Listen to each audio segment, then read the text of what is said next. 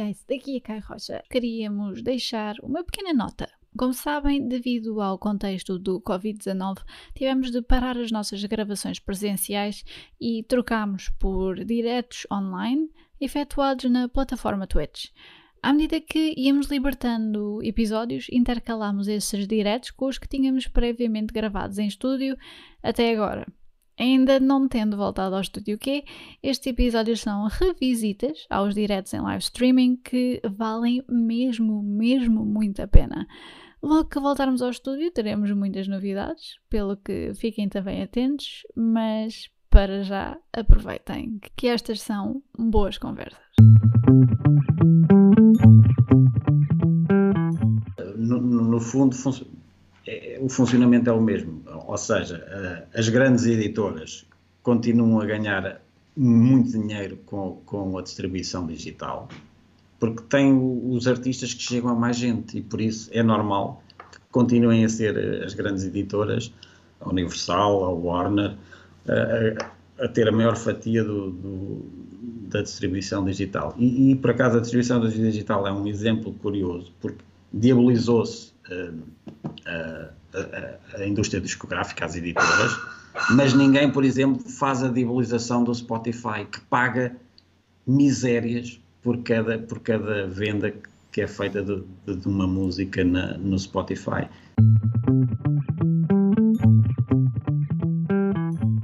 Este é o The Pool Podcast, um programa sobre histórias, as suas pessoas e o que as move.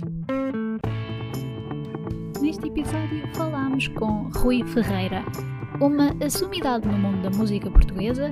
O Rui é o dono da editora Lux Records, da Lucky Lux Record Store em Coimbra e também presença assídua na icónica Rádio Universidade de Coimbra.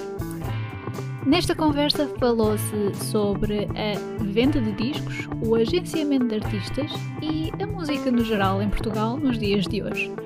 Esperamos que gostem e até já!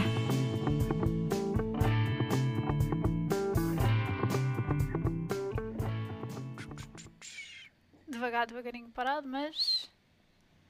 Hello pessoal, bem-vindos a mais um Double Podcast em versão live stream. Eu sou a Kai Rocha. Uh, neste episódio trago uma, um convidado bastante interessante. Uh, digamos que quem anda pelo mundo da música e quem conhece os nomes que andam nos bastidores, de certeza que uh, o reconhecem. Chama-se Rui Ferreira e é de Coimbra. E ele vai nos. Melhor do que eu estar. Vocês já sabem esta apresentação que eu faço sempre, que é melhor do que eu estar a falar uh, eu sobre ele, é melhor ele ser ele a falar dele mesmo, certo? Portanto, vou trazê-lo só aqui em cena. E. Olá, Rui. Olá, Kai. Muito obrigada por ter eh, aceito este convite. Uh, e queria-te de facto pedir quem é que tu és? Explica quem, quem não te conhece e também para quem te conhece, porque eu aposto que a tua interpretação se calhar é diferente da, da dos outros. Sim, não sei o que é que querem saber, mas uh, pronto, eu vivo em Coimbra desde sempre. Uh, fui enfermeiro durante 25 anos, deixei de ser em outubro de 2016 nas, por, nas, nesses 25 anos em que exerci a profissão, foi sempre em paralelo com, com a música. Estive, estou ligado à Rádio Universidade de Coimbra desde 1993 e foi na Rádio Universidade de Coimbra que me proporcionou eh, conhecer uma série de bandas, ter fundado uma editora na altura com o António Cunha, que era da Caos Records. Eh, foi, foi na RUC que eu também conheci os Belches Hotel e passei a ser o manager dos Belches Hotel. E depois, a partir daí, foi uma bola de neve. Eh, os Belches Hotel tocaram imenso, eh, nomeadamente em 1999. Depois estive sempre a Lux Records. O Cunha depois afastou-se do projeto e fiquei eu sozinho com a Lux Records. E em 2016, como eu te estava a dizer, Uh, deixei de ser enfermeiro e decidi dedicar-me só à música e abri uma loja de discos em Coimbra, a Lucky Lux. Já tinha tido umas outras experiências em lojas de discos em Coimbra, mas nunca a minha loja. Desta vez foi mesmo a, a minha loja e por isso é que o nome também remete para, para a Lux Records. Pronto, e tenho editado maioritariamente bandas de Coimbra, uh, Belshade Hotel, Legendary Tiger Man, Sean Ryland, The Slow Riders, um, os Teddy Boys uh, e depois todas as, as, as, bandas que têm aparecido recentemente, nomeadamente os Guardzar Indie, os Manchines, os Twist Connection e antes dos Twist Connection o, os Bunny Ranch. Pronto, são uma série de bandas que, que estão no catálogo da, da, Lux Records e, na sua grande maioria, artistas de Coimbra. Uhum. Uh, eu, tu de facto falaste agora exatamente de uma coisa que eu acho que se calhar muita gente não, não te conhece por isso, que é o seres enfermeiro. Tu querias ser enfermeiro quando eras miúdo? Ou como é que isso apareceu? Quando era miúdo, não. Quando era miúdo, sim, das primeiras coisas que me lembro, queria ser eh, ban banqueiro. Ok.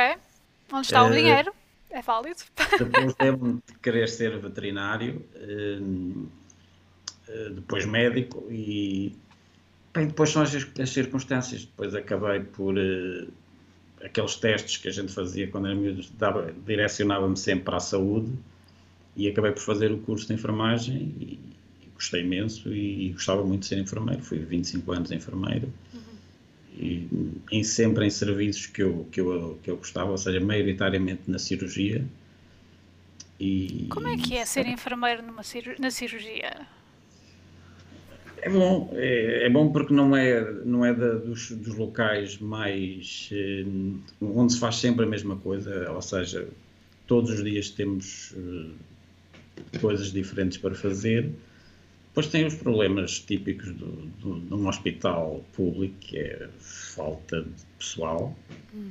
e ainda hoje acontece isso, ou seja, há muito poucos enfermeiros para, para cada serviço e para, para as necessidades que são exigidas, muito, também poucos médicos, e por isso, de, naqueles 25 anos, fizemos muitos milagres, eh, suponho que se continua a fazer. Qual é que, na tua experiência enquanto enfermeiro, qual é que foi, qual é que seria a tua maior lição que trarias daí? Maior lição, a gente aprende muito, e especialmente quando se, quando se trabalha com pessoas que estão numa, numa situação delicada, ou seja, que estão doentes e que de facto precisam dos nossos melhores cuidados, aprendemos sempre, aprendemos que, eu aprendi rapidamente que, que ao contrário do que muitas pessoas pensam, nós não somos deuses, não conseguimos, não, não conseguimos salvar toda a gente eh, e, e não conseguimos ajudar toda a gente, apesar de tentarmos, mas aprendi que de facto às vezes pequenos gestos que nós temos para com os doentes tem um significado enorme eh, nessas pessoas. E, e, às vezes é difícil ver isso e, e muitas vezes acabamos por, uh, por ser muito técnicos e esquecer que do outro lado está uma pessoa que, que é um indivíduo e é um ser especial e, e nós costumamos tratar às vezes todos da mesma forma e nem sempre isso é a melhor atitude e por isso eu aprendi muito e tive sempre alunos eh, que pronto, era tutor de alguns alunos e isso foi uma experiência ótima. Uh, tu dirias que, especialmente agora neste contexto, uh, tu dirias que uh, os enfermeiros são uma profissão que é pouco valorizada? Já na altura dizia, e okay. por isso continuo a dizer, é muito pouco valorizada para o, para o trabalho que é exigido e para, o, para aquilo que se faz, é de facto muito, muito, pouco valorizado. E não estou a falar só em termos uh, financeiros. Aí sim é manifestamente as profissões mal pagas na área da saúde, mas depois mesmo em termos de valorização social, ou seja, toda a gente sabe que já, é um pouco menos, mas que os médicos são tipo os deuses à maioria dos doentes e os enfermeiros, pronto, é mais é só um, alguém que está ali para, para ajudar. E, e, não há muita valorização. Eu não me posso queixar muito porque eu sempre tive uh, grandes respostas do, dos doentes e já deixei de ser enfermeiro há três anos quase já vai fazer quatro, e ainda hoje doentes que, que eu tive me ligam, me telefonam e nos encontramos, por isso isso significa alguma coisa. Hum, sim, sim, isso é. Uh, eu acho que não fiquei com o número de nenhum enfermeiro que, que passou na minha vida ainda, porque, portanto, isso significa de facto uh, bastante. Uh, qual é que seria, qual é que achas que seria a maior. Um, maior estereótipo associado a, aos enfermeiros? Eu acho que é mais associado às enfermeiras, mas. Uh, também. Eu, ia, eu depois eu ia te perguntar qual é o estigma em relação a ser um enfermeiro? É, um, é uma profissão maioritariamente uh, feminina. Uh, são, há muito mais enfermeiras que enfermeiros. Mas, quer dizer, nunca me incomodaram os estereótipos ligados ao, à enfermagem. É, é, e, e sempre tentei que, que, de facto, da minha parte, isso não acontecesse. E, e acho que os doentes percebiam, percebiam que, que, que eu os tratava de uma forma diferente.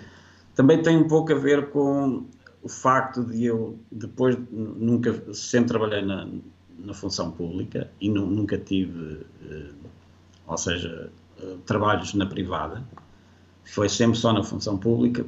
A minha privada era a música e isso dava de facto dava-me uma outra formação para que quando eu estava a tratar de doentes eh, fazia-o com, com prazer.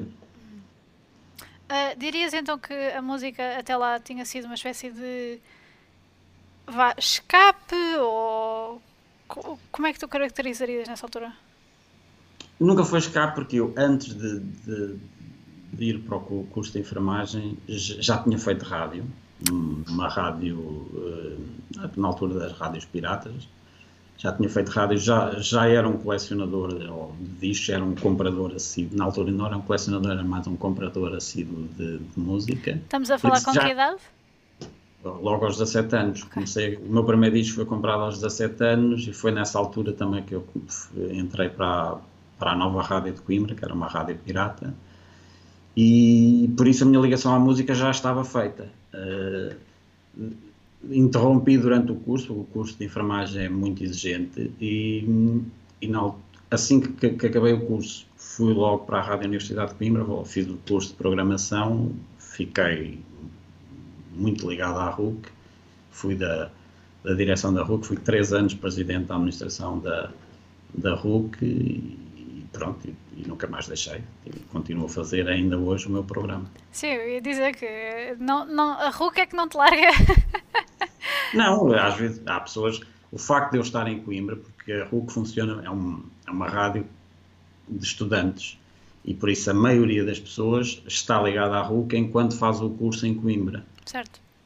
As pessoas que continuam ligadas à RUC normalmente são os, os ou seja, aqueles que estão ligados que fizeram durante os seus cursos estiveram ligados à RUC, mas como acabam os cursos e continuam em Coimbra, continuam, nomeadamente ele, posso dizer, por exemplo, o Fausto Silva, quando eu fui para, que faz os Santos da Casa na RUC, quando eu fui para a RUC, ele já lá estava e ainda hoje continua a fazer o programa Santos da Casa, por isso, porque é de Coimbra. Sim. Sim.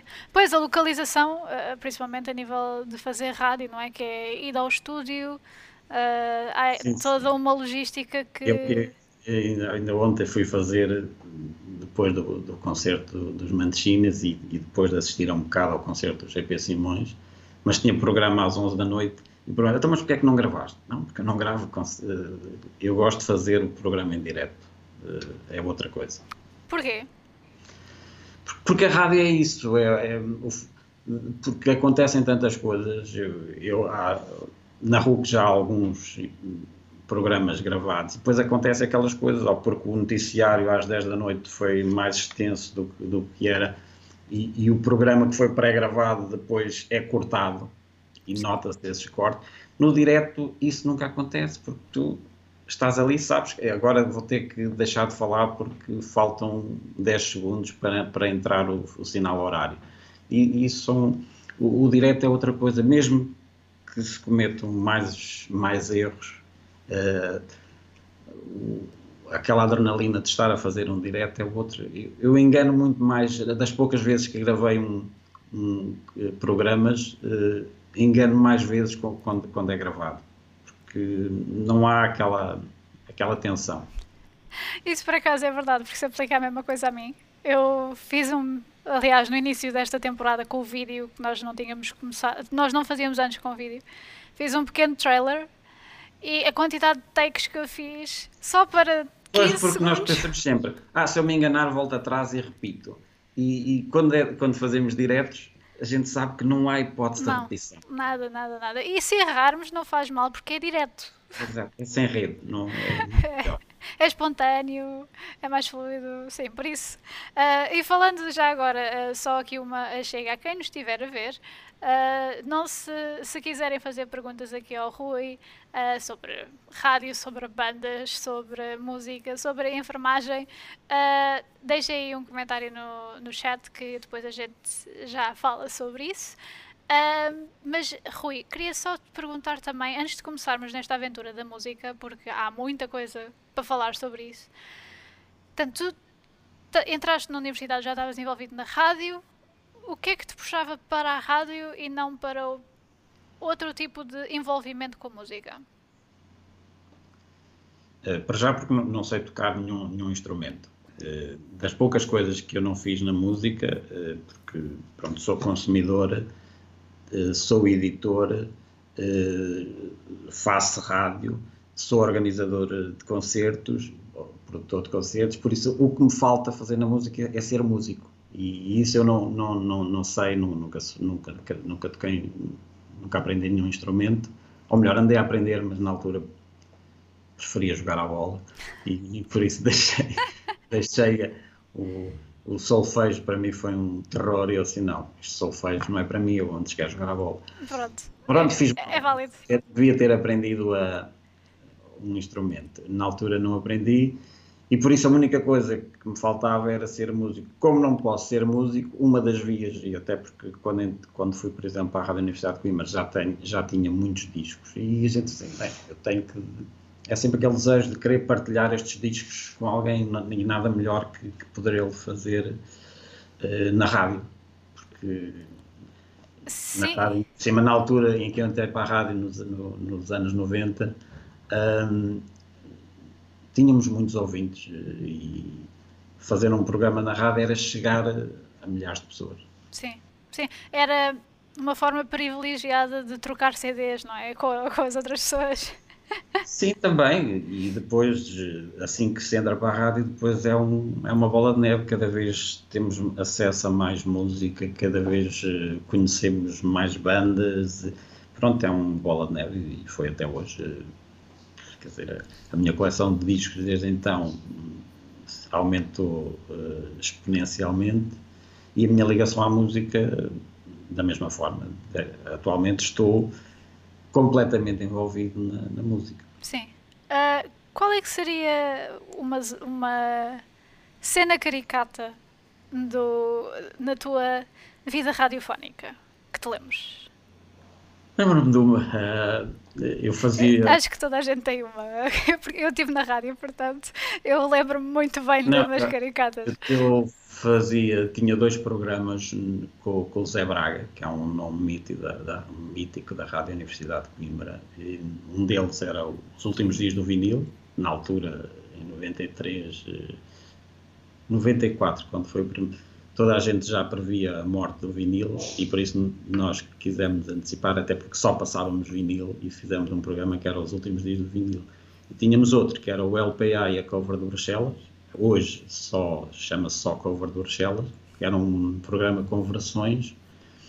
Pronto, e eu gostava muito de fazer programa com o Zé Braga, na altura ele tinha muito mais discos que eu, e por isso ele levava uns discos, ele levava outros, eu nunca sabia que discos é que ele levava, ele não sabia os que ele levava, às vezes eram repetidos.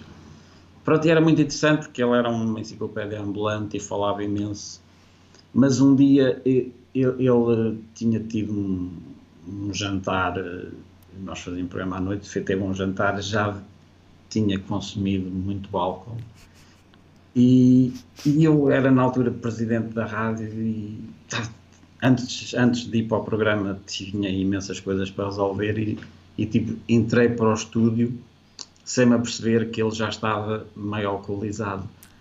E foi só quando, quando abri o microfone e ele fala a primeira vez é que eu percebi. Oh, não. Foi uma emissão mítica. O curioso é que depois eh, vários ouvintes, um, alguns conhecidos vieram ter comigo. Epá, o Zé Braga parecia mesmo, sabe, bêbado. Incrível como é que ele imita um bêbado. Eu, pois, foi bom, foi bom. foi excelente performance. Exatamente, foi uma grande imitação. Muito bom, muito bom. Pois a, a, minha história de rádio, só para também isto não ser unilateral, uh, foi simplesmente uh, de repente uma pessoa com algum distúrbio mental ou qualquer coisa assim entra derrompante pelo estúdio, entra na redação, faz tipo, começa aos berros tipo pá, foge outra vez, entra numa das uh, dos estúdios de gravação e deita-se lá e ficou lá durante uma hora deitado. Tipo, o que é que se passou? Portanto, fica assim uma daquelas. Uh... Pessoas a, telefonarem para o, para o programa e a insultar, sim, isso tivemos muitas, muitas. Vocês então tinham chamadas, tinham discos pedidos? Ou...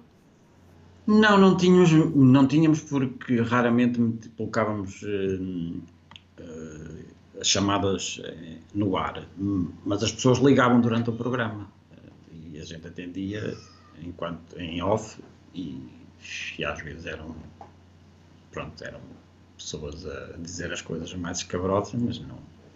É, é normal, né? Sim, nunca, sim, se pode, nunca se agrada. É, é, já há muitos anos que eu, que eu deixei de ter essa, essa ambição de poder de agradar a toda a gente. Certo. Não, não se consegue agradar a toda a gente. Por não. muito bom que, que seja o nosso trabalho, há sempre pessoas que não vão gostar.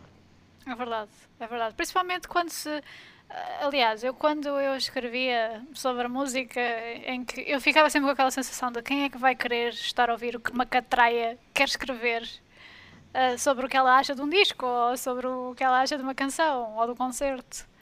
Porque é muito subjetivo, não é? é, é Sim, claro, é subjetivo. Embora, no caso do, do, jornalismo musical, a mim incomoda-me, por exemplo, jornalistas que, que, que se dão ao trabalho de, de, escrever sobre discos que eles acham maus, eh, que é uma coisa, quer dizer, há tantos discos bons, porque é que se vai gastar as poucas linhas que se tem cada vez eh, o, o, os jornais que têm crítica musical cada vez têm menos discos criticados. Por que raio é que se faz uma crítica má quando há 7 ou 8 discos? Se há pouco espaço, eh, o critério seria só vamos falar de coisas boas. Hum. E incomoda-me, quer dizer, pessoas que, que, escrevem sobre música deem, por exemplo, duas estrelas em 10 a um disco. Porquê? Então é, é aquela é a, atitude, se não tens nada, se não tens nada bom para, para dizer, então mais vale não dizeres nada. Não, não dizer, exatamente. Até porque eu sempre achei que hum, má publicidade é publicidade. Por isso, um disco mau se está a ter uma, uma crítica num, num, num, local, mesmo que seja má, há muitas pessoas que nem olham para as críticas e por isso vem a capa do disco. E, e por isso está-se a fazer publicidade a uma coisa que não merece publicidade. E podíamos aplicar isso noutros campos, eh, nomeadamente, não, nem vou falar de, de partidos de extrema-direita, porque não vale a pena. Sim, não vamos entrar por isso, não. Não, porque isso é fazer publicidade a pessoas que não merecem mesmo que seja para, para dizimar, para destruir, o, o, normalmente o, o tiro sai-nos pela culatra. Por isso não vale a pena falar de coisas que são más. Eu acho que falamos, e então na, na imprensa musical há tantos discos bons, por que raio escrever sobre um disco mau? Eu, isto aí eu estou a dar aqui o, o, o vá, o, o benefício da dúvida. Se calhar é uma crítica para que a banda que fez esse disco pense, então temos que fazer melhor para a próxima. Sim, mas não. Normalmente é, é mais destrutivo do que construtivo, certo? Então são as que menos se importam com o que os jornalistas dizem. É verdade. Sim, sim, sim. Imagino, imagino que sim. Uh, até porque a minha experiência é sempre tipo, o que é que vocês uh, pensaram quando escreveram este disco ou qualquer coisa assim do género e era tipo, é o que nós estamos a sentir, ponto. Não, não estamos aqui para. Obviamente que imagino que do teu lado, porque digamos que te... eu acho que tu tens um, um género específico de bandas que tu representas, certo? Uh, não. Não. Uh, tenho, uh, ou seja, muitas bandas de um, de um, de um determinado género, isso é um facto, mas não, ou seja, não me limito a esse, a esse género, ou seja, não, não, é só rock, há pessoas que pensam só rock e cantado em inglês, não é verdade. Já editei banda, aliás, um dos discos de maior sucesso da Lux é, é, era cantado, o, single principal era cantado em português, por isso nem é por aí e, e nem sequer era, era da rock. Que era qual?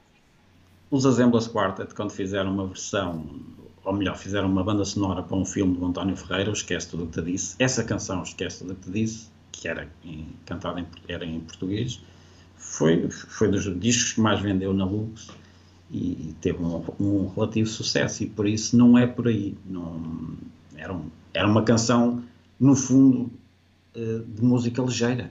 E, apesar das pessoas que a fizeram estavam ligadas ao Royal 6 Hotel, tinham um, um passado de, de, de, algum sucesso, mas aquilo no fundo era uma canção de música ligeira e, e funcionou perfeitamente. Uhum.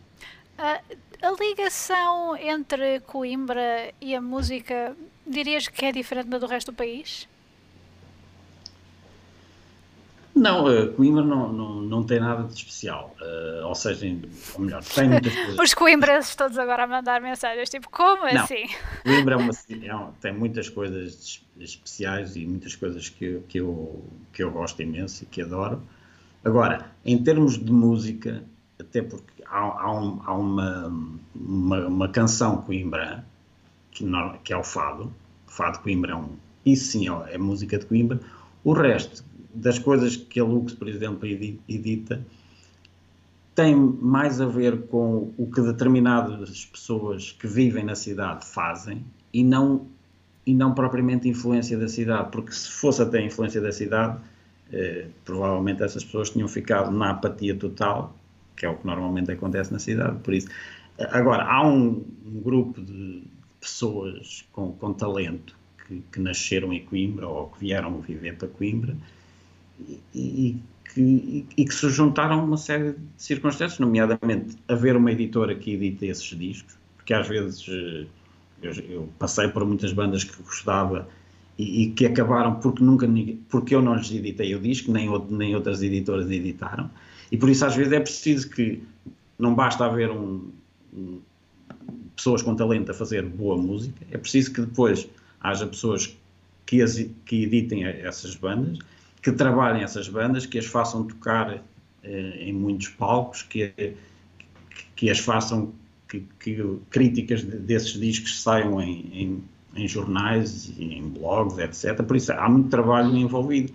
Às vezes não, não, não é só o talento das pessoas, é depois uma série de circunstâncias. E acho que neste momento, por exemplo, Coimbra tem um, uma agência de, de, de músicos ou seja, fazem o agenciamento da maioria, da maioria das bandas de Coimbra, que é a Blue House, tem um estúdio onde a maioria dos discos são gravados, e depois há uma editora que é a Lux Records, que edita esses discos que são gravados na Blue House, a maioria deles, e por isso há uma série de circunstâncias neste momento em Coimbra que proporcionam alguma visibilidade às bandas de Coimbra. Uhum. Mas não, não é propriamente a cidade, porque se formos ver apoios institucionais da cidade, zero. E, e, por isso não, eu não diria que é Coimbra, que é o, que é o Mondego, que, são, que é a água do Mondego, que tem. Tem qualquer coisa na água. Não, não, não é nada disso. É, de facto, há uma série de pessoas com talento em Coimbra, como de, de certeza haverá noutras cidades, mas depois, pronto, as circunstâncias, até porque acho que a, a maioria da música que eu editei nem, nem, é um som de Coimbra, são bandas que foram influenciadas por, por, por bandas anglo-saxónicas na sua Por isso, tanto podia ser aqui como podia ser na Jugoslávia ou num outro país qualquer. Sim. Porque de certeza lá também ouvem os Cramps e, e os Clash e, os Sex Pistols, por isso não pode ser em qualquer lugar do mundo. pudesse-me explicar mais ou menos como é que é então o processo de uma editora? O que é que uma editora realmente faz? Porque eu sei que há muita uh, mistura, uh, vá, há muito uh, preconceito, ou seja, não é preconceitos no sentido de ah, os editores já fazem isto, é, é só simplesmente explicar não, mais, mais, ou menos. Há, há muito okay. preconceito em, em, relação às editoras, especialmente em relação às multinacionais, que, que é um preconceito errado porque achar que, que as editoras existem para explorar os artistas, isso é um, um, conceito que está generalizado e que não corresponde à verdade. Porque, se formos ver, eh, por trás dessas. As, as, as editoras, as, as, multinacionais, como qualquer empresa, pretende ganhar dinheiro por isso. Agora, a questão é, se à custa de ganharem uma grande percentagem proveniente da música que os músicos eh, produzem, mas à custa disso, determinados músicos têm condições que, que, que nunca, por exemplo, na, na, Lux Records, nunca teriam. Uh, ou seja, eu, por exemplo, não, não posso pagar como, pagou na, como as editoras multinacionais pagaram, não sei se agora ainda o fazem, tipo, vais seis meses para estúdio, eu, eh, tens, uh, na maioria dos casos, até hotéis pagos e tudo, só estás seis meses no estúdio para fazeres o que quiseres e, e gravar e com com o produtor caríssimo que vocês escolheram e tudo. Ou seja, esse tipo, e depois vamos pagar-vos um videoclipe que custa 50 mil euros, quer dizer, esse tipo de condições é, é preciso que, é, é, é, normal que depois as, as, as editoras queiram eh, recuperar o, o, investimento feito. Agora, uma editora pequena como a Lux, as coisas, como é evidente, não funcionam assim. Claro, claro. Normalmente, o, na maioria dos casos, não, são, cada disco é um, é um caso, mas o, na maioria do, dos discos que eu editei, a, a, a editora suporta os custos que, que, que os discos têm no, no estúdio, que é um, há muita gente que pensa que editar um disco é uh, mandar o disco para a fábrica e pagar só o, CD ou o vinil na fábrica. Por isso é que os jornalistas, por exemplo, difundiram durante muitos anos que um CD custa um euro e que por isso era inexplicável como é que eles depois chegavam ao, mercado a 17 euros e meio, só que o disco na fábrica pode custar um euro por cópia, mas antes de ir para a fábrica já se teve que pagar é a Sociedade Portuguesa de Autores, teve que pagar o estúdio, teve que pagar a um fotógrafo que tirou as fotografias, teve que pagar a um, a um designer que fez a capa do disco, Uh, teve que pagar a, a, um cineasta que fez o, video, o videoclipe para promover. Por isso, isso são tudo custos a somar ao, ao, ao tal um euro que custa cada cópia. E por isso difundiu-se a ideia de que um CD custa um euro, quando isso não é verdade. Uhum. Sim, há, há, toda uma Antes, logística que não. Que as pessoas esquecem que por trás de, de, um disco, e por isso é que eu sempre eu gosto que, dos discos em formato físico, porque os downloads para mim não, não, porque os downloads não têm capa, não, não têm as informações a dizer que no tema 7 deste disco tocou o, o artista X, eh, tocou baixo, mas no, no, no, tema 8 o baixista foi outro. Quer dizer, são, é o tipo de coisas. E, e já, para já não falar de, de, de, respeito para quem fez, para os fotógrafos que tiraram as fotografias dos discos, para, o, para os designers que fizeram eh, capas lindíssimas. Por isso, para mim, isso faz tudo parte do processo. Uh, pá, depois, eh, eu, por exemplo, nunca fiz nenhum contrato com, com nenhuma banda, não, não há contratos na Lux, por isso é que a maioria das bandas de Coimbra que deram o salto, uh, por exemplo, o Legendary Tiger Man, editei os três primeiros discos, mas não havia contrato. Assim que houve hipótese de ele fazer um disco para uma editora melhor, está livre para fazer. E isso aconteceu, o Sean Riley, a mesma coisa, os Belches Hotel, a mesma coisa. Por isso, assim a, a, a, o objetivo da Lux é proporcionar uh, ser uma rampa de lançamento para as bandas, neste caso as bandas de Coimbra. Quando isso depois acontece, não faz sentido continuar a editar pela, pela Lux, porque há outras editoras que dão condições muito melhores. Claro. Sim, sim, sim. E por isso a diabolização da, da, das editoras e da indústria discográfica não faz sentido. É evidente que uh, as editoras grandes querem ganhar dinheiro. Pois claro que querem, porque senão não faz sentido ter, um, ter uma, uma empresa virada para a música. Se, ela não, se, se, essa indústria não dá dinheiro, claro que não há editoras. Ninguém vai investir dinheiro sabendo que depois não o consegue recuperar. Por isso é normal que as editoras ganhem mais do que os, do que os músicos. Isso parece-me normal, isso é em todo lado. Porque senão vamos começar a, a questionar todo. Então, mas uh, o mecânico que faz, que, que faz o, um Ferrari ganha muito pouco em relação ao dono da Ferrari. Pois claro que ganha. Isso, isso, é o normal do mundo. Se vamos questionar todas essas coisas. Capitalismo. No fundo, é, é, a indústria discográfica funciona assim: é a lei da oferta e da procura. Certo, sim. Sim, sim, sim. Sim, é a questão do retorno do investimento, não é? Tipo... Sim, mas, eh, por exemplo, as pessoas têm, têm que ter a noção que a maioria dos discos não se pagam. Ou seja, maioria das edições, por exemplo, da Lux Records, não pagou o investimento que foi feito. Há, depois, três ou quatro que pagam, e isso, depois, isso de facto é que é questionável. É, às vezes há artistas que já venderam 12 milhões de cópias e o disco não baixa de preço. Está bem, mas, mas é, aí continua a funcionar a, a, a, lei da oferta e da procura. Se esse disco continua a ser procurado, por que raio é que a editora vai baixar o preço? Se as pessoas estão dispostas a pagar por X, porque é que. É, é assim que funcionam as coisas. Uh, já o fundo de catálogo, e se reparares, mesmo as grandes editoras, quando são discos de fundo de catálogo, ou seja, que já já deram o lucro que tinham a dar. Se reparares, os discos de fundo de catálogo normalmente são todos mais baratos. Certo, sim, sim. Porque há, menos procura e então. Claro, sim. e, e, e consegue-se rentabilizar uh, discos. a maioria das, das, multinacionais tem grandes discos no seu fundo de catálogo, uhum. por isso continuam a vender e, e eles conseguem depois vender mais barato porque são reedições. Agora, nas edições originais, eh, são, são poucos os discos que, que, que dão efetivamente lucro. Sim. Sim.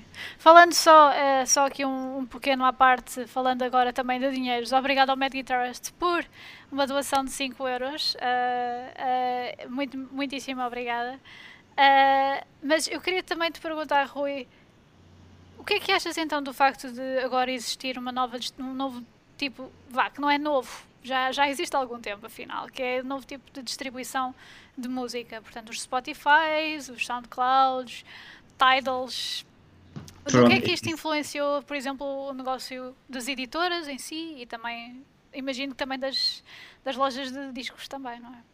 Funciona, no, no fundo, fun é, o funcionamento é o mesmo. Ou seja, as grandes editoras continuam a ganhar muito dinheiro com, com a distribuição digital, porque tem os artistas que chegam a mais gente e por isso é normal que continuem a ser eh, as grandes editoras, a Universal, a Warner, a, a ter a maior fatia do, do, da distribuição digital. E, e, por acaso a distribuição digital é um exemplo curioso, porque diabolizou-se uh, uh, a, a, indústria discográfica, as editoras, mas ninguém, por exemplo, faz a diabolização do Spotify, que paga misérias por cada, por cada venda que é feita de, de, de uma música na, no Spotify. Por isso, eu acho interessante que, que jornalistas tenham diabolizado e escrito raios e coriscos de, de, das grandes editoras no passado e que agora não escrevam uma linha sobre a exploração que as, banda, que as bandas sofrem de, de, plataformas como o Spotify. Acho que foi quando a, foi a própria Taylor Swift que escreveu sobre isso, ou o facto de como a Spotify uh, prejudicava uh, os artistas mais queridos, que houve assim um live de, de, de, noção, mas acho que entretanto isso foi esquecido mas...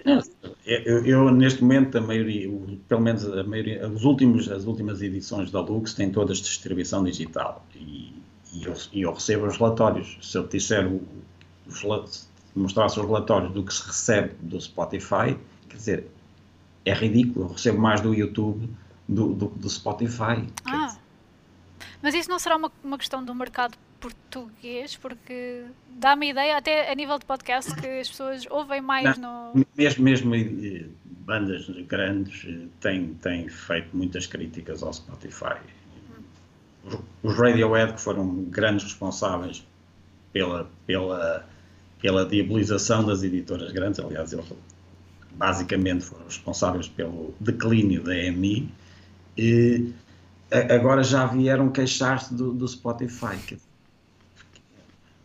Porque tem, eh, o, o mercado tem sempre essas eh, duas, duas facetas. De facto, a, a distribuição digital é ótima, chega-se a muito mais gente, mas depois tem outros problemas. Eh, eu Duvido que o Spotify eh, pague videoclipes eh, como a EMI pagava aos Radiohead videoclipes brutais pagos a pesos de ouro.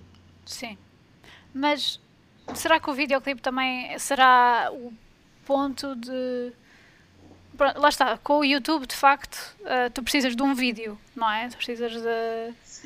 Mas por outro lado, será que o próprio vídeo não perdeu um bocadinho de tração a nível do, do- da música em si? Eh, no, em alguns casos, não, porque há muitas bandas que, que, que alcançam alguma notoriedade porque o vídeo é de facto especial. Certo. E outra, noutros casos é a música que faz a diferença, mas, mas eh, para se ter sucesso eh, depende-se de uma série de fatores e, e às vezes de muito investimento, quer quem está por trás dos artistas, quer dos próprios artistas. Eu ainda esta semana li na, na Modos uma entrevista do, do, do vocalista dos Guided by Voices e a uma das perguntas era mesmo essa, de que eh, o Robert Pollard, eh, a, a pergunta era porquê é que os Guided by Voices nunca, ah, nunca atingiram eh, tanta aceitação comercial como, como deveriam ter tido? E ele disse mesmo que fizeram algumas tentativas, mas que o, o esforço, eh, ele dizia mesmo, o suor e, e- e, e as lágrimas, suor, lágrimas e sangue e blood que, que exigia atingir, eh, ter sucesso comercial, não compensava. Ou seja, ele não estava disposto a fazer determinadas cedências e, e a dedicar-se a fazer muitas entrevistas, porque isso implica muito trabalho. E, Certo. e há, há artistas que não estão vocacionados para isso, não querem fazer entrevistas, não, não, se querem expor e depois querem retorno e isso às vezes dá trabalho. Normalmente o, o sucesso tem a ver, tem, não é só talento, implica muito trabalho. Certo. E nem todos os artistas às vezes é- ficam-se pelo talento e não, e não querem ter trabalho. Dá-me só dois segundos porque eu acho que o carregador do meu computador está mal colocado. Dá dois segundos. Sim, Isto sim. dois diretos tem destas coisas. Ok. Ok, ótimo. Ah, uma coisa que te queria perguntar, estávamos a falar então dos artistas, que é. Tu notas alguma característica inerentemente portuguesa aos artistas de cá? Ou ah, como é que tu caracterizarias o- o- os músicos portugueses? Eh, Os, os músicos, e quem diz os músicos diz os cineastas, os escritores, eh, todos eles são influenciados por aquilo que, que os rodeia e, e por isso, se vivem em Portugal, se, se são sujeitos à cultura portuguesa, é evidente que isso depois se reflita de alguma forma na, na sua música. E, no geral, eu acho que neste momento eh, Portugal tem muito bons músicos. Eh, não, não vejo grande diferença em, em relação a. a- eu, eu cresci numa altura em que o, o mercado anglo-saxónico, ou seja, tudo o que era do Reino Unido e, e- e dos Estados Unidos, dominava o, o- o domínio era, era muito notório nessa altura da, da música anglo-saxónica. E, e hoje acho que isso já se dilui. Já, já temos artistas da Nova Zelândia a terem muito sucesso, da Austrália, da Suécia. Eh, Por isso há outros, eh, atualmente até de Espanha, há artistas a ter, como a Rosalia, a ter muito sucesso. Por isso acho que a coisa se dilui e, e, e quando ouço artistas portugueses e eu tenho uma loja onde, onde, vão muitos turistas e às vezes mostro bandas de Coimbra e eles oh, isto, é, isto é de Coimbra. E, e, por isso acho que estamos bem servidos. Há muitos talentos em, em Portugal e não falo só de Coimbra mesmo noutras cidades há, há talento, há músicos muito bons a fazer grandes discos e, e acho que às vezes o que falta é, é terem por trás, se, algum dos, dos, artistas portugueses, por exemplo, tivesse um, uma editora internacional a, a, trabalhar esses discos, provavelmente conseguiriam facilmente ter um, um, sucesso planetário. Só não têm porque, de facto, às vezes é difícil uh, dar o salto de Portugal para o resto do mundo. Há poucos exemplos, eu nem posso queixar muito, porque, por exemplo, o Legendary Tiger Man, logo ao primeiro disco, teve edição em Espanha, teve distribuição em França, foi tocar logo o primeiro disco ao, ao Japão, por isso quer dizer, às vezes há determinados artistas que, que conseguem eh, eh, dar esse salto, mas isso envolve sempre muito trabalho. O Paulo Furtado, nesse aspecto, trabalhou imenso. Sim, sim, sim. Sim, e mesmo fora de Legendary Tiger Man, a ideia que ele sempre deu é que está sempre, está sempre a mexer. Sim, sempre. Mas isso, isso faz às vezes a diferença hum, para outros músicos e com, com igual talento, ou às vezes até mais, mas que, que não conseguem porque, porque, acham que têm que ser outras pessoas a fazer, a trabalhar por, por, esse, por esse sucesso e por chegar mais longe. E há, e, e há músicos que não, não querem depender de outros. Eu posso fazer esse trabalho e ajudar, pelo menos, a, a que a minha música chegue a mais gente. Certo, sim. Qual é que seria uh, o conselho que darias então a uma banda que quer começar, pronto, já tem os seus uh, singles, uh, que, quais, qual, que, que conselho é que darias agora então para dar os teus primeiros passos?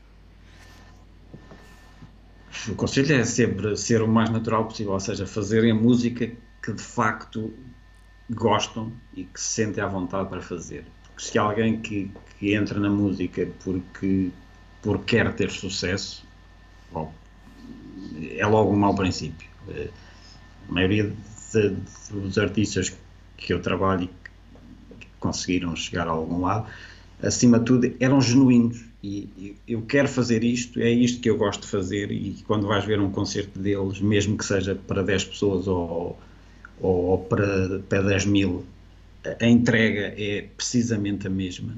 E, e, e, por isso, porque é isso que eles gostam de fazer, é de estar em palco e, de, e, tocarem as suas músicas. Isso é o principal, é gostar daquilo que se está a fazer e, e, não, e não estar a tocar, porque se eu tocar desta forma, uh, vou atingir mais público. Isso não, não, acaba por nunca funcionar.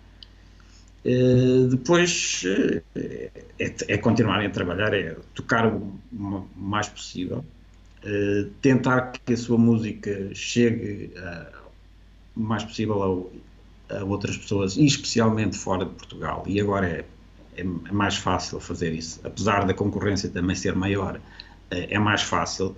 Tu, e temos vários casos de bandas, algumas bandas portuguesas que até nem são conhecidas em Portugal, mas que conseguem fazer turnés europeias e, e, e até sul-americanas e nos Estados Unidos eh, com, com, com alguma com uma data de datas significativas e por isso isso implica muito trabalho, muitos contactos, eh, implica trabalho. Sim. Basicamente. Sim, sim. As pessoas, eu acredito neste projeto, então vou trabalhar este projeto até ao máximo. É o conselho melhor que eu posso dar.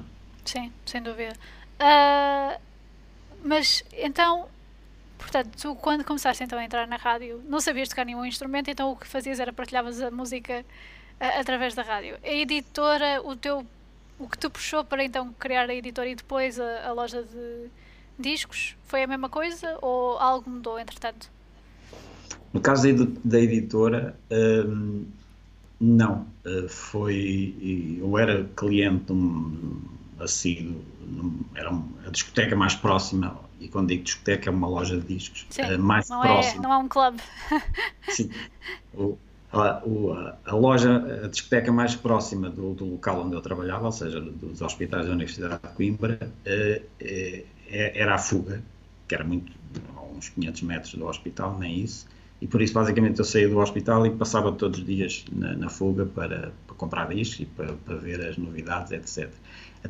E a Fuga era no fundo a, a, a sede da Caos Records, quando, que era uma editora de música de dança, música eletrónica, a primeira grande editora de música de dança em Portugal, e que era dirigida pelo António Cunha, um dos donos da, da Fuga.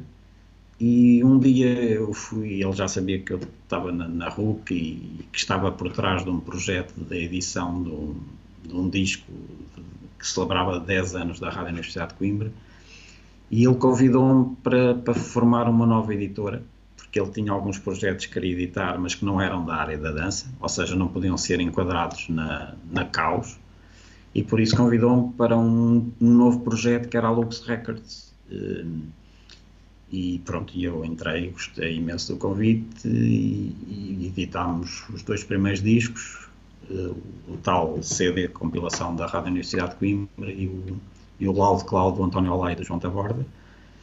E pronto, e, e, a partir daí a Lux nunca mais terminou. O, depois desses dois discos, o Cunha afastou-se do, do, projeto e, e, tive que ser eu a assumir, uh, até porque já tinha alguns, alguns acordos com, com, com, com bandas novas, nomeadamente os VLX Hotel. Já tínhamos perdido à custa disso o, o, o, disco, o segundo disco dos Teddy Boys, o Outer Space Sheet, o que me incomodou imenso, e por isso uh, eu, eu, resolvi nessa altura continuar o projeto da Lux Records, por isso, no fundo, a minha ligação à, à editora partiu de um convite de outra pessoa.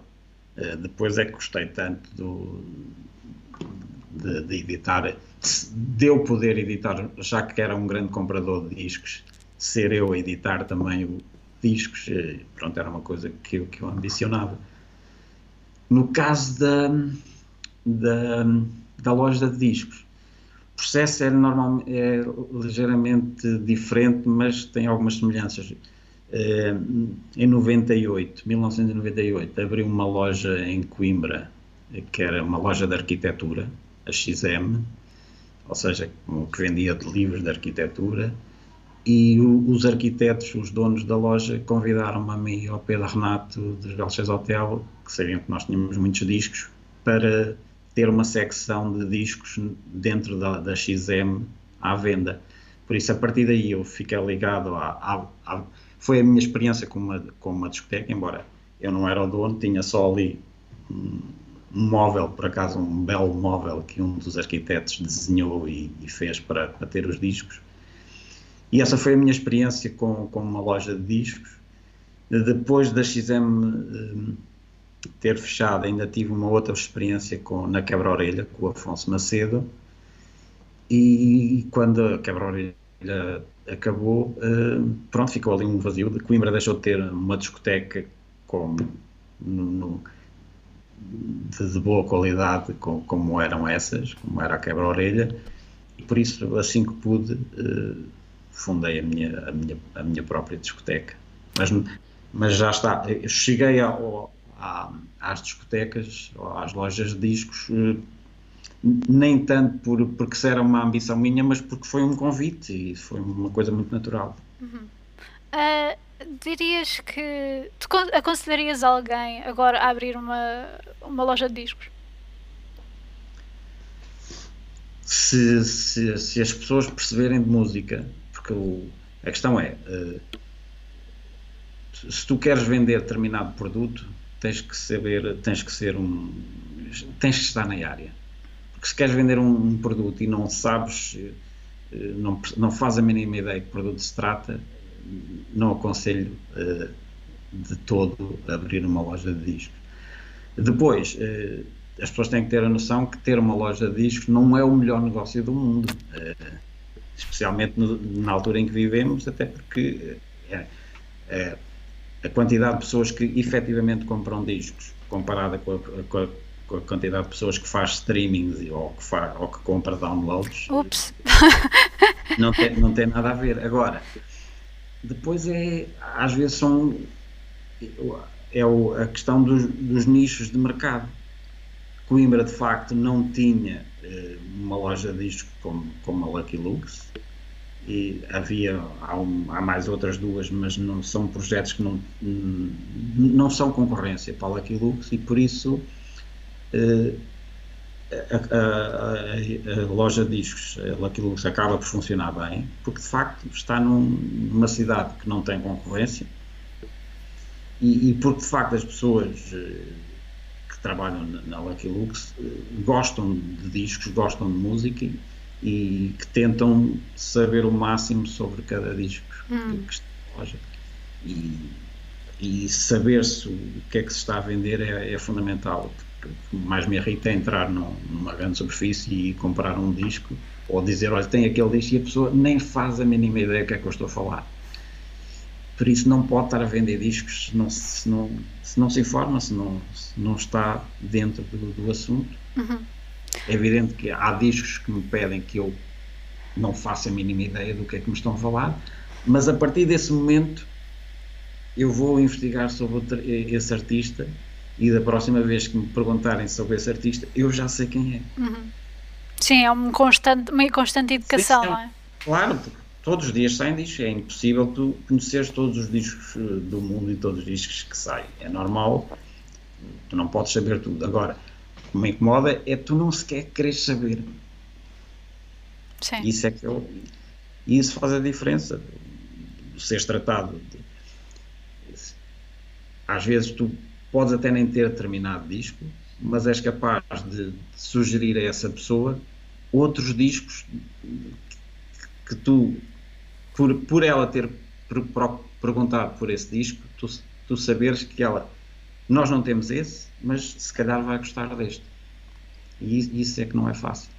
E é uma coisa que não existe, vá, nenhum algoritmo se calhar consegue substituir. Ou então, não por enquanto, porque não sei como é que isto da, inteligência artificial está a funcionar agora. Ou vai evoluir, não é? Mas. Um... Não, mas são tanto. É, é possível, mas daria muito trabalho porque há, são milhares de edições em diferentes formatos e, e, por exemplo a Lucky Lux tem discos novos mas também tem uma secção de usados eh, grande e por isso são, ou seja, são muitas, muitas variáveis. Certo. Uh, tens notado alguma diferença ao longo destes anos na, no comportamento das pessoas que compram os discos e que vão aos concertos? Tenho, uh, para já, porque no, a partir de, de, dos anos, a partir de 2004, uh, o consumo de discos baixou drasticamente, eh, nomeadamente de CDs. E depois, ou, a partir de 2010, uh, há, houve um, um, revivalismo em relação ao vinil e, e as pessoas começaram a perceber que de facto os downloads é tudo muito bonito, mas depois faltam falta o objeto e o vinil nisso eh, é imbatível porque as capas são em formato, pelo menos LPs, formato grande e, e, e o próprio som tem, especialmente os discos que foram gravados de forma analógica, tem, tem, tem outro calor. E, e por isso houve um rivalismo de vinil e, e tenho notado que é evidente que a, a grande fatia do, dos compradores de vinil e ainda de CDs são, é aquela faixa etária acima dos 35, mas eh, tenho notado que muitos jovens, e quando digo jovens, adolescentes, a, comprarem discos de vinil e isso significa que alguma coisa está, está, está a mudar. Agora, isso é tudo a educação. Depois, nos concertos, eh, em termos de público nos concertos, hum, noto que, por exemplo, das bandas de rock, hum, a faixa etária é de facto também elevada. E são as pessoas que nasceram a ouvir rock, ou seja, adolescentes, há muito poucos. Mas não sei se, se, se os adolescentes estão noutros concertos, ou se é um, uma questão de hum, de estilo musical ou se é mesmo de alienação em relação às pessoas que nos festivais vão, porque sabem que está lá toda a gente e as pessoas que querem é aglomeração. E, uh, agora, eu não, não, sei, eu sou um, como se costuma dizer, um tipo old school. Eu gosto do, dos formatos físicos, gosto dos concertos em salas intimistas e já, vi, já fiz essa experiência várias vezes. Já vi a mesma banda numa sala como o Coliseu e a mesma banda num, num festival e não é a mesma coisa. Escusam de vir com ter ilusões, não é a mesma coisa. Não é a mesma coisa para a banda e não é a mesma coisa para o, definitivamente não é a mesma coisa para o, para o público que está a assistir.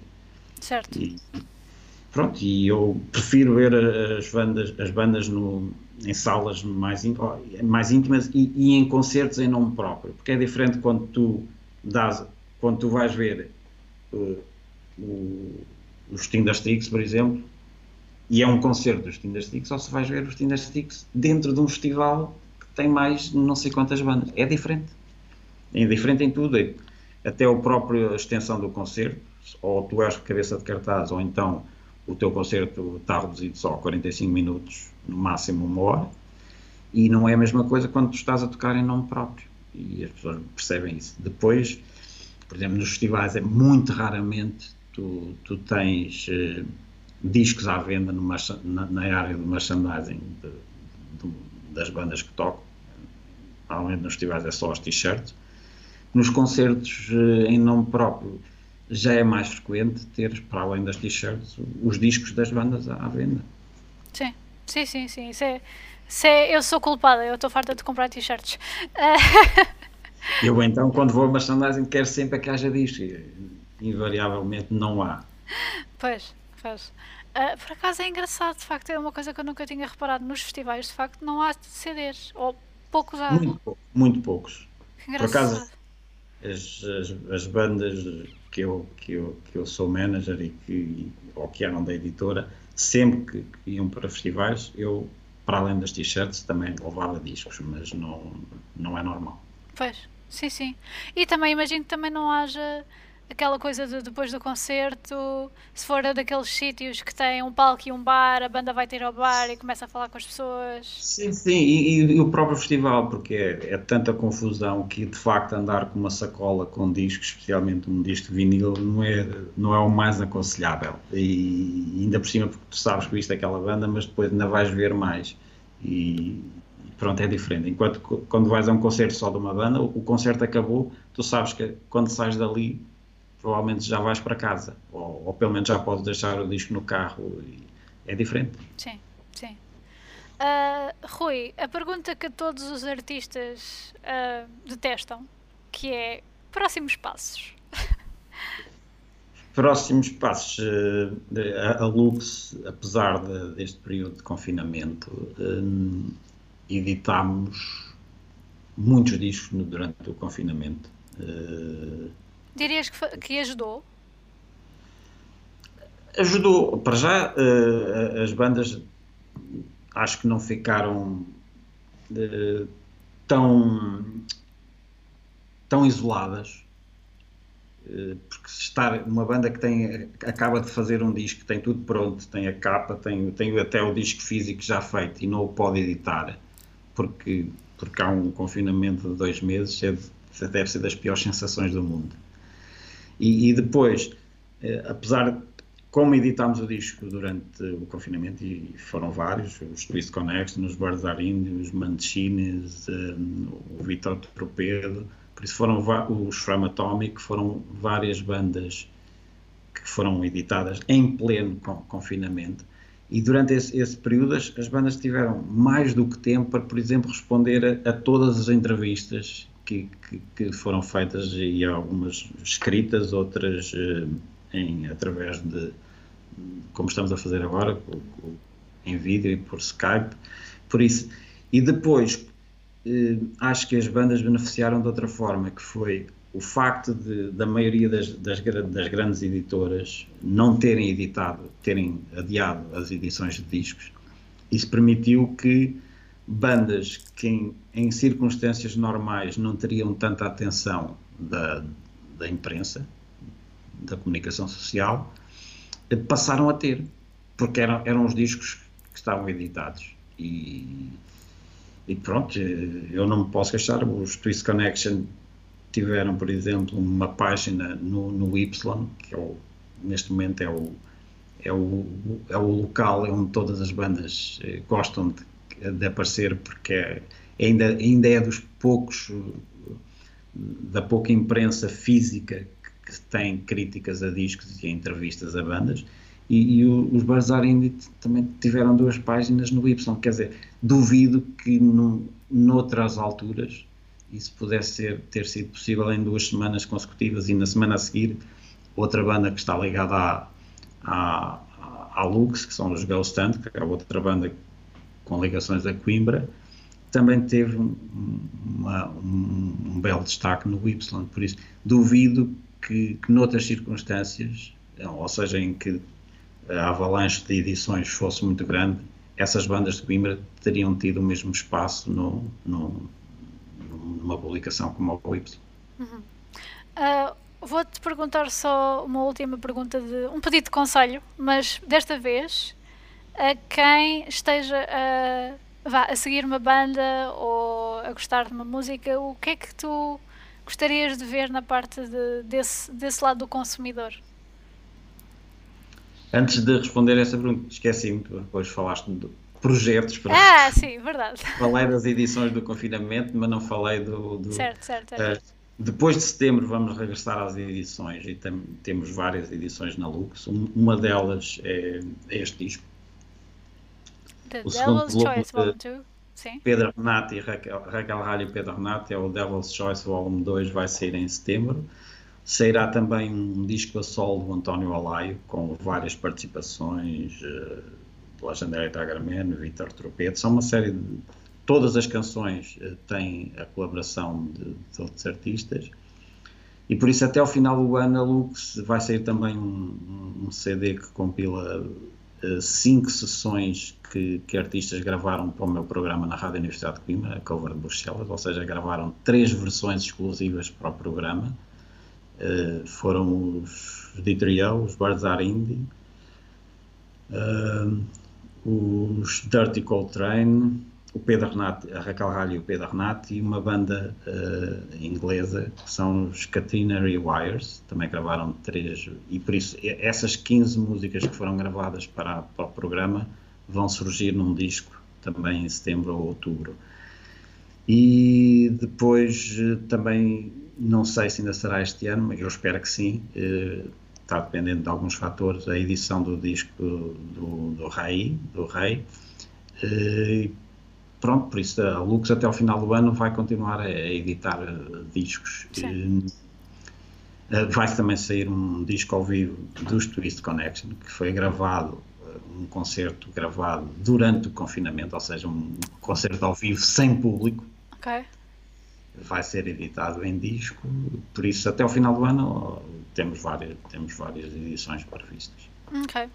E é... Devo estar a esquecer de alguma. Ah, sim, mas uh, depois a gente deixa, quando isto tudo sair, deixamos todos os links para a editora, para a, a loja, portanto, quem tiver mais curiosidade sobre o que é que uh, tanto a Lux Records como a Lucky Lux tenha uh, na manga, eles podem ir consultar. Pronto, e agora esquecemos a pergunta A final. pergunta era, o que é que tu gostarias de ver do lado do consumidor de música?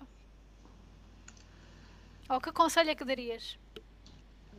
Eu, o que eu gostaria de ver era mais interesse, eh, ou seja, as pessoas, eh, se há coisa, por exemplo, que, que, incomoda não só a mim, mas aos músicos, por exemplo, é irem aos concertos e, e estarem a, a, em conversas paralelas com as pessoas ao lado e a beber copos, em vez de estarem com atenção aos discos. E, e, e, na questão dos discos, que, que, de facto que ouvissem os discos com, com, com atenção e que comprem discos, físicos e não, não só os downloads. Não, não é que, que, neste momento tenho alguma coisa contra os downloads, mas eu prefiro, porque é isso, costumo dar, dizer a, a alguns clientes que vão à loja, comprar um disco é sempre um, um bom investimento, uh, porque se, especialmente se o disco é bom. Se o disco é um, se é um bom disco, mais tarde ou mais cedo, mesmo que a gente uh, passe por problemas financeiros, consegue sempre vender um bom disco. E depois, eh, a, grande, a grande diferença entre um disco e, por exemplo, um download, os downloads não têm, por exemplo, mercados de, de usados de segundas mãos. E os discos têm sempre mercados de segundas mãos. É verdade. Por isso, quem acha que quando se compra um disco se esgotou a vida desse disco, está completamente errado, porque este disco eu posso ouvi-lo e posso ter um, um, que o meu filho possa ouvir, os meus filhos possam ouvir este disco, que outros, outros amigos meus possam ouvir este disco, posso depois oferecê-lo a alguém e, e isso com os downloads eu acho que dificilmente são ninguém partilha penas, acho eu. Não, não. Eu acho que as penas até deixaram de existir. Sim, quem diz diz. As pessoas não, não, não partilham uh, a informação que está no, no, meu telemóvel, dificilmente eu vou. Uh, olha, vou-te mandar agora aqui o que está aqui. Porque... Ah, sim, pagam por MBWay 2 euros pelo download que eu, que eu sim, fiz. Não. não. sim, é verdade, é verdade. Não, não há. Eh, isso é a prova de que de facto há ali um valor. Certo. E, para além de que as pessoas esquecem sempre que um disco é mais do que a música que lá está. Eu já digo, é um, não, está lá só, não estão lá só aqueles músicos, está uma editora que por trás de, desse disco que o editou, está um artista gráfico que, que, fez a capa do disco, está um fotógrafo que fez fotografias, está um técnico de som que, que fez, ajudou na gravação do disco, está um produtor que produziu o disco em termos, em termos isto é o meu cão, é o teu pastor alemão? Sim, exatamente. Oh. É, há, há, um, há, uma série de pessoas que trabalharam para os discos e normalmente as pessoas acham que um, que um disco é só a música que lá está e é muito mais do que isso. Uhum. Sim, sim, e o mesmo acontece com podcasts. Tipo, toda a gente pensa, ah, é Kai que faz o podcast. Não, há uma pessoa que faz a captação do som, há outra pessoa que faz a ilustração dos convidados, há outra pessoa que está a tratar-me das redes sociais. Não sou só eu. Nos concertos a mesma coisa. Certo. Portanto, paguem-nos um café, se faz favor.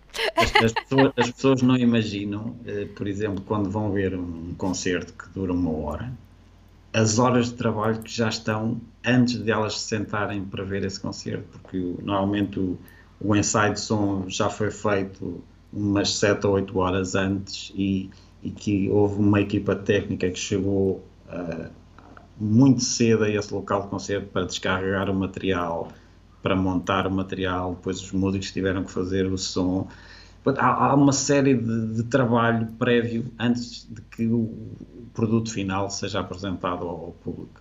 Normalmente as pessoas desvalorizam isso, por isso sou absolutamente contra uh, espetáculos gratuitos, porque acho que é o, é o completo desrespeito pelo trabalho de uma série de pessoas que que, que merecem ser recompensadas financeiramente por esse trabalho.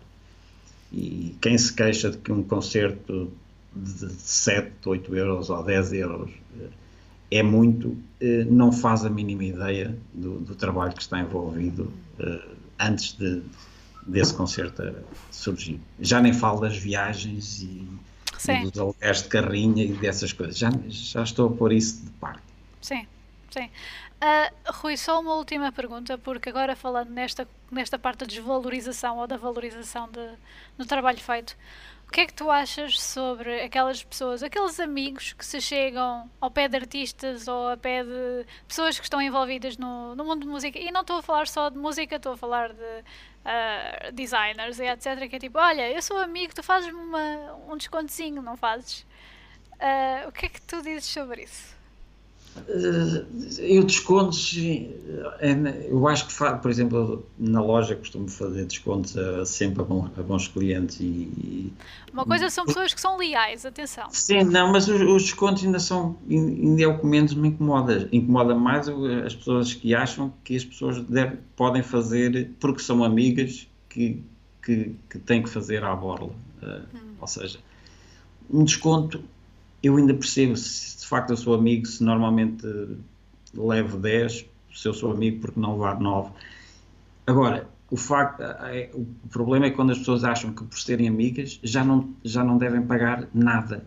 e isso sim já é mais preocupante. E há montes de gente que, em tudo, no caso dos fotógrafos, é dramático, por, por exemplo, às vezes até não, não cobram dinheiro para, para os artistas e, e fazem fotografias eh, para as sessões fotográficas para as bandas e depois quando aparecem no, nos blogs e no e, na televisão, etc., nunca é referido o, o, o, nome do fotógrafo, por exemplo. É, é trágico e, e, e, às vezes, por exemplo, às vezes nesse, nesse aspecto, às vezes até somos nós os culpados, porque não exigimos, quando enviamos a foto, mesmo que a gente diga que os créditos são devíamos, é obrigatório citarem o, o fotógrafo.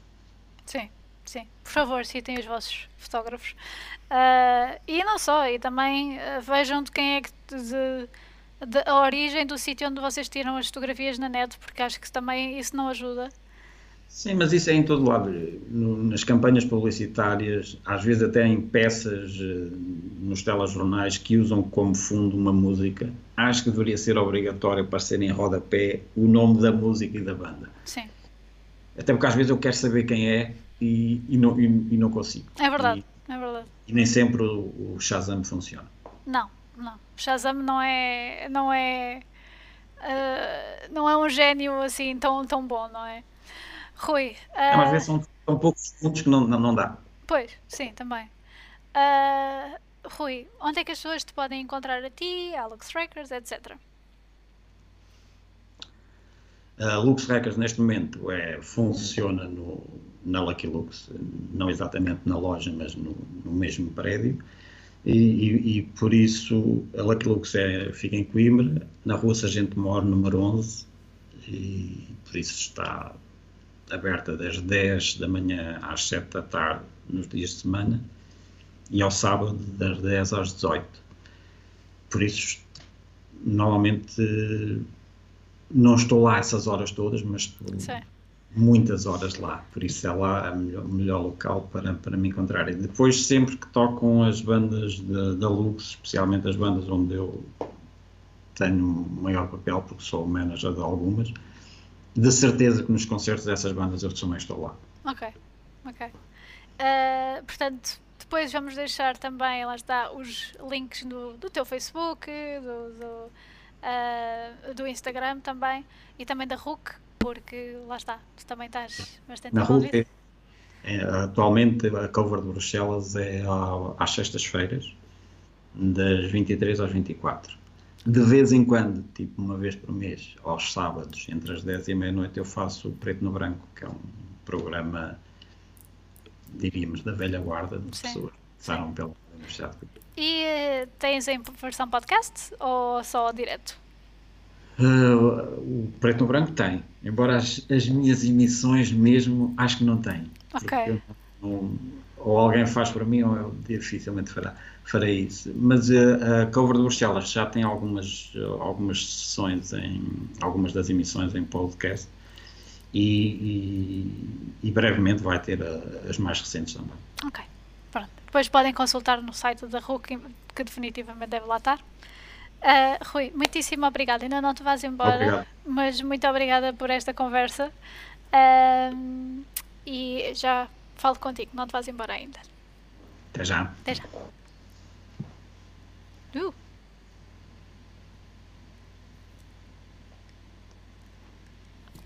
Este computador não funciona. Ok, obrigada muito uh, pessoal por estarem a ver uh, este episódio. Não percam também os anúncios dos nossos próximos episódios. Vamos ter já um uh, que foi a nossa última gravação pré-Covid em estúdio a sair na segunda-feira.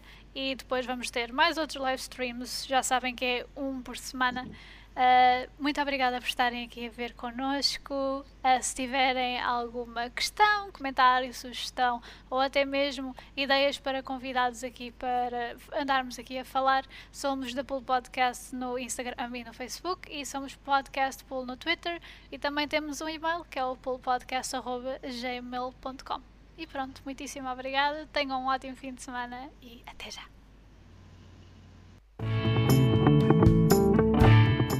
Esperamos que tenham gostado. Não se esqueçam de nos seguir nas redes sociais. Somos The Pool Podcast no Facebook e no Instagram e Podcast Pool no Twitter. Se quiserem assistir, interagir e até deixar questões aos nossos convidados, não percam então a oportunidade de nos seguir na Twitch em The Pool. Portanto, é T-H-E-P-U-L-L. E carreguem no botão com o coraçãozinho lá para nos seguirem e serem notificados de quando os nossos diretos começarem questões, comentários ou até sugestões, entrem em contato connosco nas redes ou no e-mail poolpodcast.gmail.com. O The Pool Podcast é gravado no estúdio Q. Esperamos que tenham gostado e até já. Ilustrações de Joana Rolo, jingle de Miguel Nicolau, edição de som e vídeo de Bruno Salvador.